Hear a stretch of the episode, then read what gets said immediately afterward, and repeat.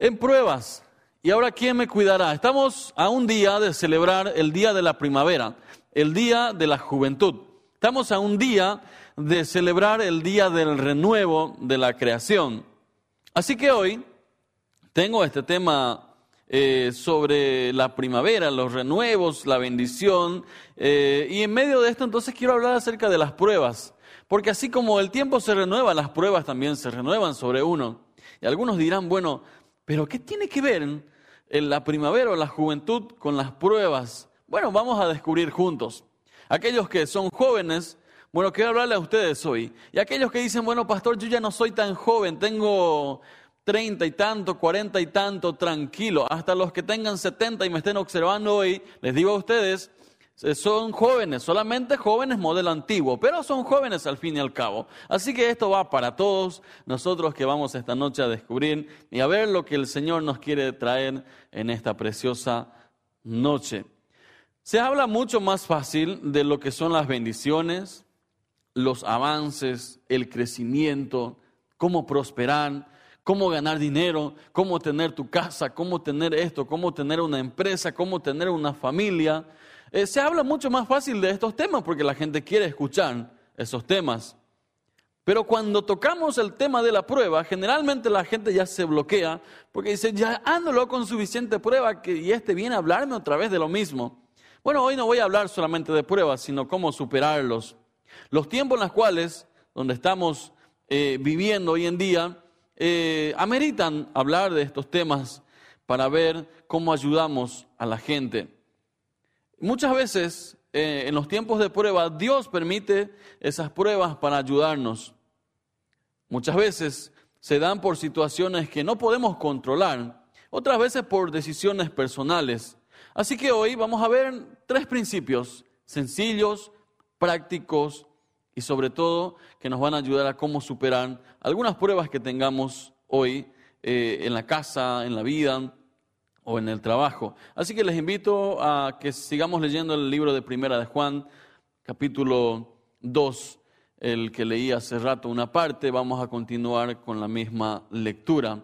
Dice el libro de Primera de Juan, hablando acerca del mandamiento del amor, cómo podemos amarnos unos a otros, cómo amar al hermano que cuesta bendecir, cómo amar a aquellos que me rodean y cómo en esto se demuestra el amor de Dios unos con otros. Así que dice, si alguien afirma que vivo en la luz, pero odia a otro creyente, bueno, esa persona o vive en la oscuridad. El que ama a otro creyente vive en la luz y no hace que otros tropiecen. y les escribo a ustedes que son hijos de Dios, porque sus pecados han sido perdonados por medio de Jesús. Les escribo a ustedes los que son maduros en la fe, porque conocen a Cristo, quien existe desde el principio. Les escribo a ustedes, los que son jóvenes en la fe, porque han ganado la batalla contra el maligno. Y uno dice, wow, tremenda revelación que el, eh, autor en esta parte, a través del Espíritu Santo, eh, o perdón, el Espíritu Santo a través de este autor que nos, que nos muestra lo que piensa Dios de nosotros. Está hablándole a, una, a un grupo que tenía problemas familiares, tenía problemas relacionales, porque le estaba enseñando cómo amar a quienes me rodean y a aquellos que son un poco difíciles de bendecir a veces. Vieron que siempre estamos rodeados de personas a veces un poco difíciles de masticar o de bendecir, como diríamos en la jerga evangélica. A veces estamos rodeados de personas que nos ayudan a formar el carácter. Y algunos tienen ya doctorado con eso, en ayudarnos a formar el carácter. Porque una y otra vez nos agarran de donde nos duele. Y parece que se empecinan en ayudarnos a que nuestro carácter pueda ser pulido en el día a día. Ahora bien, primer principio que me gustaría ver esta noche tiene que ver con que uno tiene que definir de dónde vienen las pruebas que hoy tengo. Define de dónde vienen tus pruebas. En este pasaje el escritor envía a, a distintos grupos para referirse a diferentes áreas. Uno de los grupos tiene que ver con los jóvenes, jóvenes en la fe, personas que estaban empezando, arrancando, creciendo en la palabra. Pero es interesante el adjetivo que él tiene o el concepto que él tiene acerca de este grupo. Jóvenes, ustedes han vencido al maligno. O están venciendo. Y algunos capaz que me observan hoy y dicen, pero yo me siento perdido delante del enemigo. ¿Dónde le estoy venciendo? Capaz alguno que está ahí eh, sentado observando dice, bueno, eso fue para el primer siglo, porque hoy yo estoy perdido contra el enemigo. Bueno, vamos a ver cómo podemos salir juntos de esto. Define de dónde vienen las pruebas que tienes hoy. Uno de los grupos tiene que ver con los jóvenes. Dice, ustedes han vencido al maligno. Muchas veces vienen pruebas por las tentaciones que produce el enemigo hacia nosotros. Uno de los especialistas en producir pruebas y tentarte de día y de noche es el enemigo. ¿Por qué? Dice, ustedes han vencido al maligno. ¿Por qué tiene que hablar del maligno aquí? Porque uno de los que no descansa para vernos derrotados es el diablo. Cuando te despiertas, ya ponen los pensamientos ahí. Cuando estás caminando por ahí, cuando estás hablando con alguien, cuando estás en tu trabajo, hasta que te duermes y aún en tu sueño muchas veces, Él está tratando de atacarte de diferentes formas. Uno de los, uno de una de las fuentes principales de las pruebas tiene que ver con el enemigo. Por eso mucha gente se enoja con otras personas y no ve al enemigo real detrás de esa persona. Y dice, no puedo soportar a fulano y cree que fulano es su enemigo, pero en realidad es el que está detrás de él, el que está produciendo todo el caos. Y cuando yo lucho o trato de enfrentar una prueba, no definiendo de dónde vienen estas pruebas, pierdo energía, pierdo fuerza, porque estoy peleando la batalla equivocada. De muchas de las pruebas tiene que ver con los que produce el enemigo contra nosotros. Dice Santiago que el diablo anda como león rugiente buscando a quien devorar. Como león rugiente, o sea, no descansa para verte tropezar, para verte caer. Y aquellos que hoy dicen, bueno, ¿en qué me anda eh, buscando cómo devorar? Aquellos varones que me están viendo, que me están escuchando esta noche, cada vez que abres tu computador, cada vez que abres tu celular, y estás a un clic de distancia de seguir a Dios, de serle fiel a Dios o dar rienda suelta a tu carne. Bueno, el enemigo está peleando para que le des clic ahí donde no tendrías que entrar. Porque él sabe que eso le va a gustar a tu carne. Pero entonces empiezas a pelear y dices, bueno, yo, yo tengo que hacer algo o quedarme aquí. Si te quedas, es una derrota más. Si sales y le cuentas a alguien que pueda ayudarte, buscar en la palabra, ¿cómo salgo de esto? No puedo ser prisionero de esto toda la vida. Entonces, uno podemos ver que vence las tentaciones, las pruebas que el enemigo pone en tu camino. A veces las pruebas vienen por las relaciones familiares. En el contexto está hablando acerca de hermanos que no se aguantaban, que no se hablaban, que no se llevaban bien. Entonces Juan dice, bueno, si tú dices que amas a tu hermano, bueno, el amor de Dios la identidad de Cristo está en ti. Pero si dices que amas a Dios, pero no le aguantas, no le amas a tu hermano, mira, estás lejos de ser hijos de Dios. Y esto es algo eh, muy duro para el contexto, porque esta gente creía que, bueno, yo estoy bien con Dios, no tengo que arreglar con aquellos que me rodean. Dice, si ustedes dicen amar a Dios, pero no le soportan a su hermano, dice, están lejos. Muchas veces las pruebas vienen por las relaciones familiares. Porque en este contexto, el amor es el que une y la falta de ello es el que nos divide los unos a los otros. La falta de ello siempre va a traer división. Por eso muchos dicen se acabó el amor entre nosotros y vamos a separarnos, vamos a divorciarnos. Y porque muchas veces se entiende mal el concepto del amor. Entonces dicen, bueno, vamos acá uno por su camino porque se terminó el amor. Tercer día de casado, se terminó el amor. Porque uno amaneció con el pelo así y ya se le terminó el amor. Entonces, tenemos que entender que las pruebas pueden venir a través de aquellos que nos rodean. Porque los que nos rodean, como así también nosotros, somos de carne y hueso. Y cuando tenemos un ideal de que los que están con nosotros tienen que ser perfectos, entonces metemos la pata grande porque seguimos siendo pecadores. Perdonados, libres sí, pero seguimos siendo pecadores. Entonces cuando queremos creernos ángeles o creer que los otros pueden ser ángeles, entonces generalmente viene la desilusión. Otras veces vienen pruebas por los deseos de uno. Un versículo más adelante dice, no amen el mundo o el sistema del mundo, la vanagloria de la vida, los deseos de la carne, los deseos de los ojos, no amen estas cosas. Porque aquello produce una prueba en nosotros a ver hacia dónde está nuestro corazón. Así también encontramos que Dios a veces permite ciertas circunstancias en nuestras vidas para que podamos crecer a su imagen. Esto lo encontramos en el relato de Abraham, su amigo. Dios le pide que sacrifique a su hijo. No porque Dios quería un sacrificio, sino porque quería probar la lealtad de su amigo, a ver hasta dónde llegaba. No porque Dios necesitaba que, que muera un niño, sino quería ver hasta dónde estaba dispuesto su amigo Abraham de obedecerlo. Así que cuando Abraham superó esta prueba, él estaba dispuesto a ir hasta el final.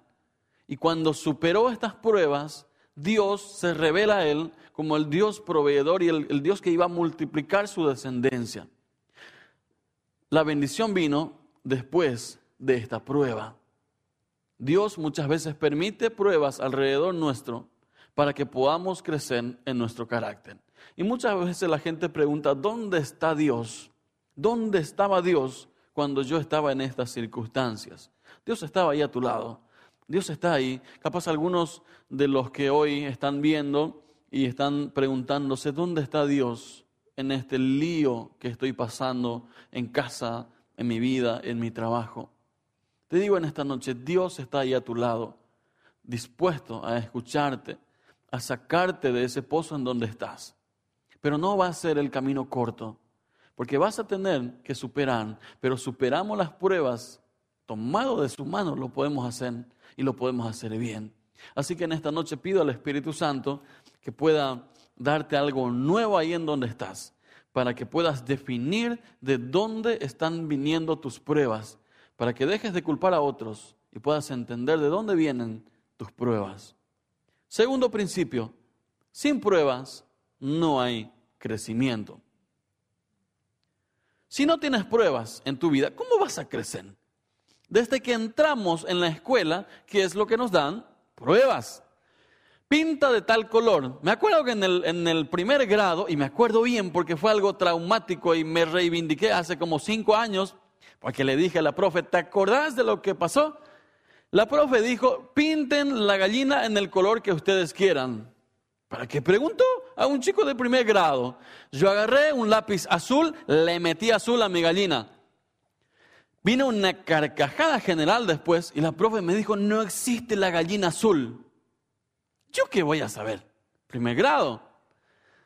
Y me trató de enseñar por todos los colores que no existía la gallina. Yo le dije, en mi casa hay gallina azul.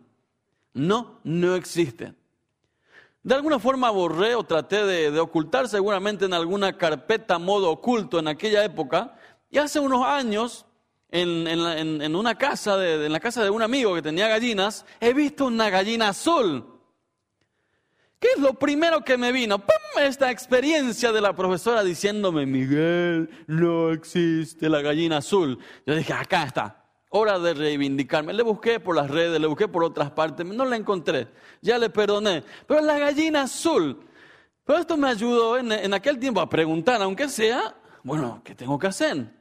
Pruebas, desde que entramos en la escuela tenemos pruebas, tienes que hacer esto para pasar de grado. En la vida no es muy diferente. En el proceso tenemos que superar las pruebas y hasta que no pasemos esa prueba no podemos alcanzar lo que nos espera en, el próximo nivel. En la última parte de su ministerio, Jesús un día está enseñando a los discípulos. Un día le está mostrando a los discípulos que él estaba a punto de irse. Y estaba preparando ya los últimos días, ya estaba preparando su partida, le estaba hablando ya directamente a los discípulos que que Él se iba para la cruz.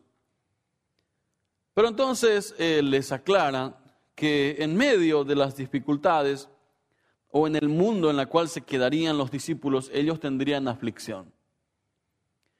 Y les aclara muy bien, y hoy en día sería eh, como se dice en castellano. No fue en castellano que él habló, no, no hablo de eso.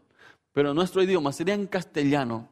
En Platisch sería para, para los que están aquí hablan el alemán. Dice, en el mundo tendréis aflicción. Esto habrá sido un baldazo de agua fría para los discípulos porque ellos habían escuchado muchas cosas, pero eh, no nos gusta escuchar esto tan directamente.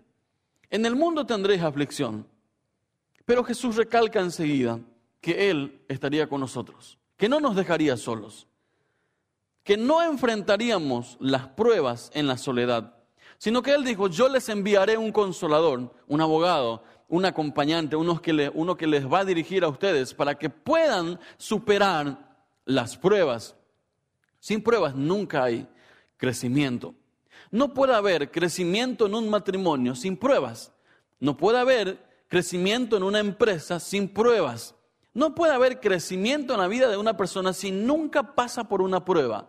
Por eso los padres a veces metemos la pata queriendo ayudar a nuestros chicos, les evitamos a toda costa el dolor a toda costa que se ensucien, que, no hagan nada, que no se caiga, que no se tire, que no esto, y le evitamos en todo, en todo lugar que aunque sea se golpee la nariz.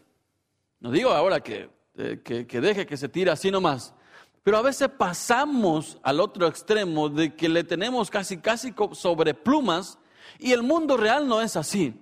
Alguna vez tu hijo va a salir de casa o va a tener que salir de casa, entonces en el mundo real va a encontrar otra cosa. Entonces, cuando no le permitimos a los chicos formar el carácter a través de las pruebas, a través de las dificultades, le estamos evitando el crecimiento. Nadie crece sin pruebas.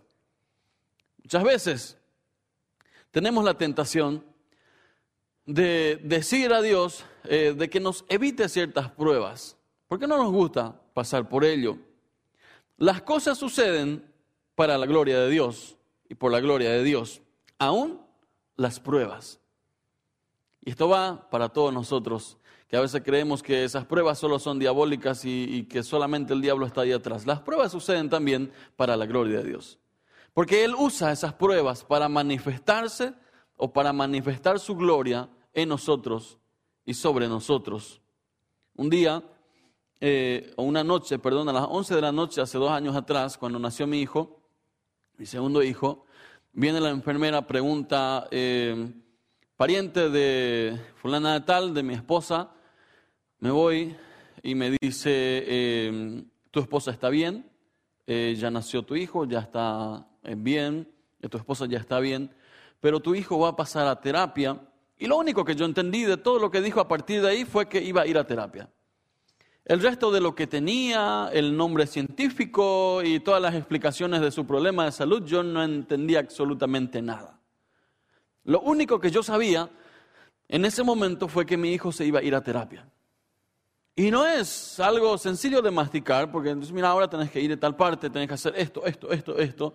Y no había tiempo de procesar lo que me habían entregado como información en ese momento. Pasaron las horas, pasaron eh, pasó un tiempo, así que eh, la, segunda noche eh, dice el doctor, mira, está evolucionando de tal forma y si él mañana toma la leche directamente, quiere decir que va a salir muy pronto. Pero si no reacciona de esa forma, van a seguir aquí por varios días.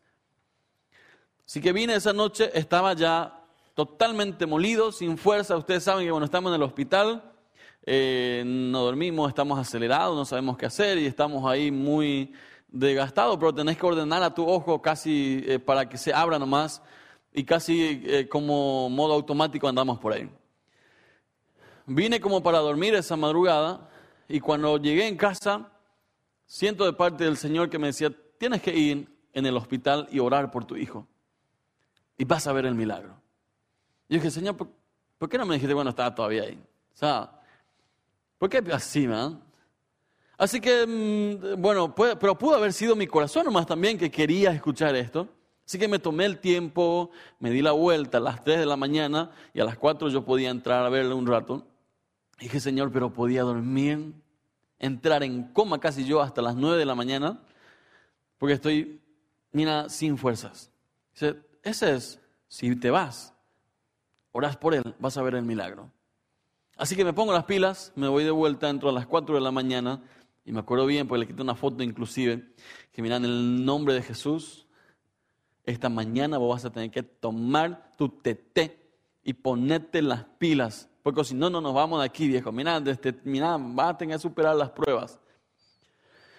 Y bueno, llegó el momento, se fue, su mamá le probó, ahí la prueba era quitarle su teté, porque no quería soltar más. O sea, era la primera vez que agarraba, pero agarraba así que no le soltaba más. Y dice, wow, el milagro estaba hecho. Ya el, el proceso que me llevó, que nos llevó con su madre en ese momento a poder decir, Señor, tú eres fiel. Y si lo hiciste una vez, vas a volver a hacerlo. Confianza en medio de las pruebas. Sin pruebas nunca hay crecimiento. Y ahí, entonces cuando yo veo a, una, a unos padres que están en terapia, puedo tener gracia con ellos. Cuando un papá me dice, mira, no duermo hace tres días, ¿podías ayudarme en tal cosa? Mi corazón puede activar la gracia, porque yo estuve ahí también.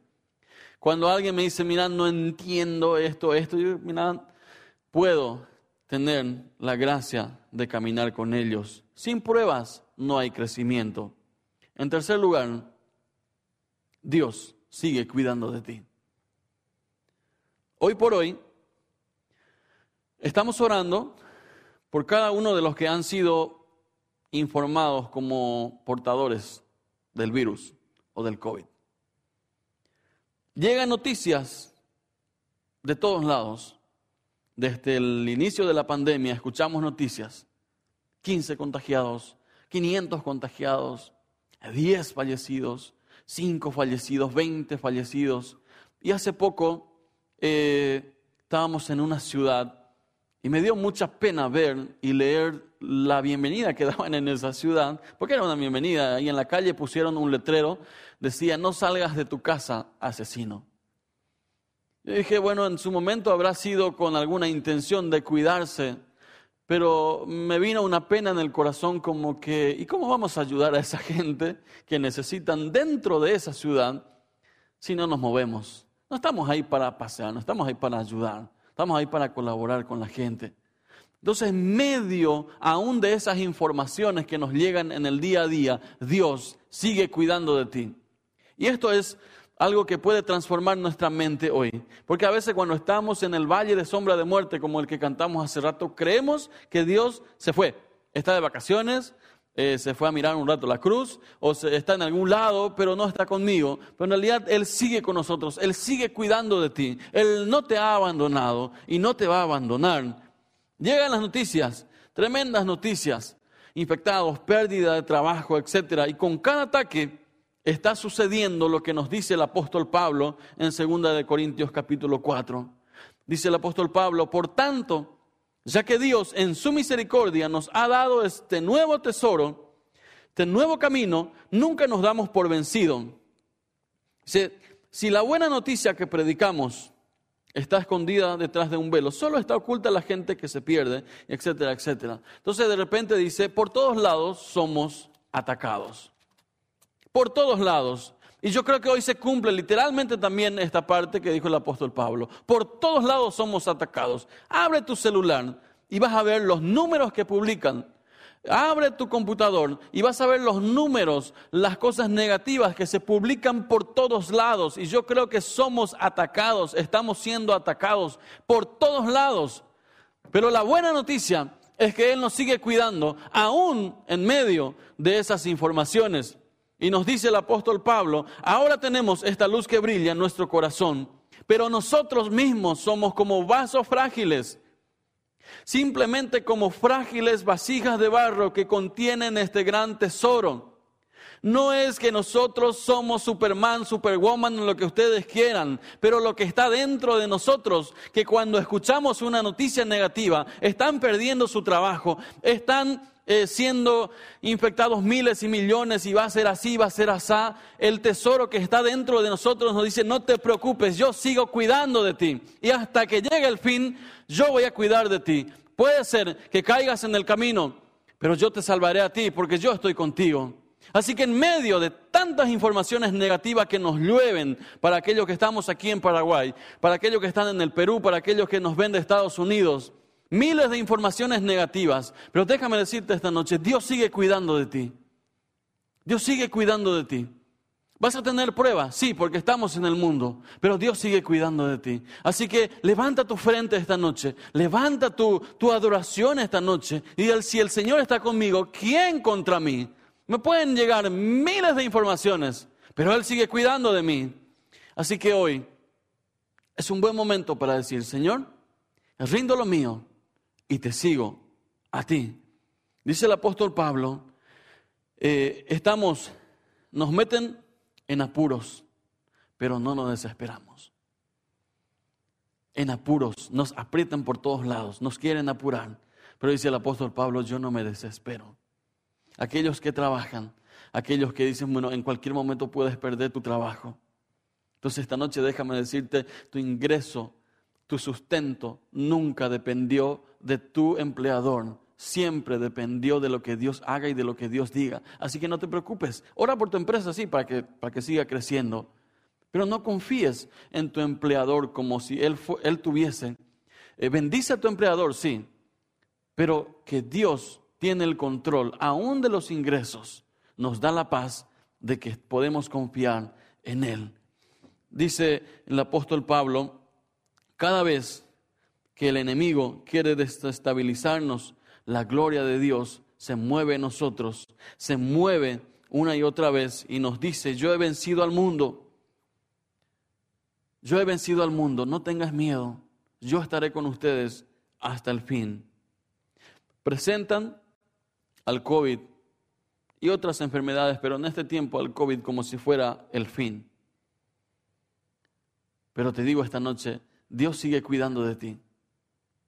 Dios sigue cuidando de ti y hasta que Él diga que es el fin, ahí recién se va a terminar tu historia. Ni el COVID, ni otras cosas va a determinar tu fin. Puede ser que te lleve, puede ser que en un momento dado te toque ir, pero pudo haber sido esto, pudo haber sido aquello. Pero Dios es el que tiene el destino de tu vida en sus manos. ¿Le conoces a Jesús? ¿Has entregado tu corazón a Jesús? ¿Te has puesto delante de Él y has dicho que Él es tu Señor, el COVID no es tu Señor para que te, te asuste. Jesús es el Señor y Él tiene control aún sobre esas enfermedades. Así que tres principios esta noche. Define de dónde vienen tus pruebas. En segundo lugar, reconoce que sin pruebas no hay crecimiento. Y en tercer lugar, Dios sigue cuidando de ti en pruebas. Y ahora, ¿quién me cuidará? Dios sigue cuidando de ti. Quiero orar por aquellos que estamos aquí, como aquellos que nos ven también y dicen, bueno, pastor, a mí me han diagnosticado. Yo sé de varios, conozco de varios que están en esta situación y capaz le han llegado el peso en su corazón de que pudo ser el fin o de que puede ser el fin. Y desde mayo más o menos venimos predicando que si vamos a irnos de sobre la faz de la tierra, vamos a irnos con estilo, que no nos esconderíamos, que no tendríamos miedo del virus. Vamos a cuidarnos, sí, no me entiendan mal, vamos a cuidarnos, pero no tendríamos miedo, no permitiríamos que el miedo invada nuestros corazones. Así que te hablo a ti esta noche que si el miedo ha invadido tu corazón, miedo a la muerte, un miedo a perder algo, Dios nunca permitirá más allá de lo que esté en su voluntad. Así que confía en tu Padre, confía en Él, porque Él tiene el control. Aquellos que están teniendo miedo por el trabajo, por su ingreso, por sus relaciones familiares. Entonces en esta noche te digo, Dios tiene el control de cada detalle en tu vida y sobre tu vida. Aquellos que estén pasando por dificultades, por problemas que no pueden solucionar y dicen, ya no sé qué hacer, pastor, ya no sé, ya, ya no puedo más. En esta noche te digo, Dios puede traer algo nuevo, un renuevo sobre tu vida. Así que invito a aquellos que estén en sus hogares, aquellos que están aquí, y tienen, una, tienen un dolor, aquellos que han sido detectados, aquellos que tienen un diagnóstico positivo, ya sea del COVID, ya sea de, otras enfermedades, eh, en fe, en fe. No voy a ser yo el que voy a sanar, jamás. Yo no sano a nadie. es el Señor el que sana. Creo en el Dios que se revela a través de la sanidad. Así que te invito ahí en tu sofá, ahí en donde estás sentado, ahí en donde estás, que puedas poner tu mano en tu corazón, puedas decirle conmigo, Señor, en el nombre de Jesús, en esta noche, te entrego de vuelta mi corazón. Señor, quiero que tú seas mi Señor y mi Salvador. Y te pido que quites todo miedo, todo miedo, todo miedo de mi corazón. Y tú te reveles como ese Dios de amor, de renuevo y sobre todo un Dios protector. En el nombre de Jesús, oro Señor por aquellos que han sido diagnosticados, Señor, de distintas enfermedades, pero especialmente el COVID. Señor, trae una sanidad sobre sus vidas en esta noche y que esta semana podamos escuchar testimonios. Señor, tremendos testimonios, Señor, de sanidad en el nombre de Jesús, para tu gloria, para tu honra. Aquellos, Señor, que tienen que han sido diagnosticados y que están con un tratamiento de cáncer, que están con tratamiento de otras enfermedades. Te pido, Señor, que traigas sanidad sobre sus vidas en el nombre poderoso de Jesús. Amén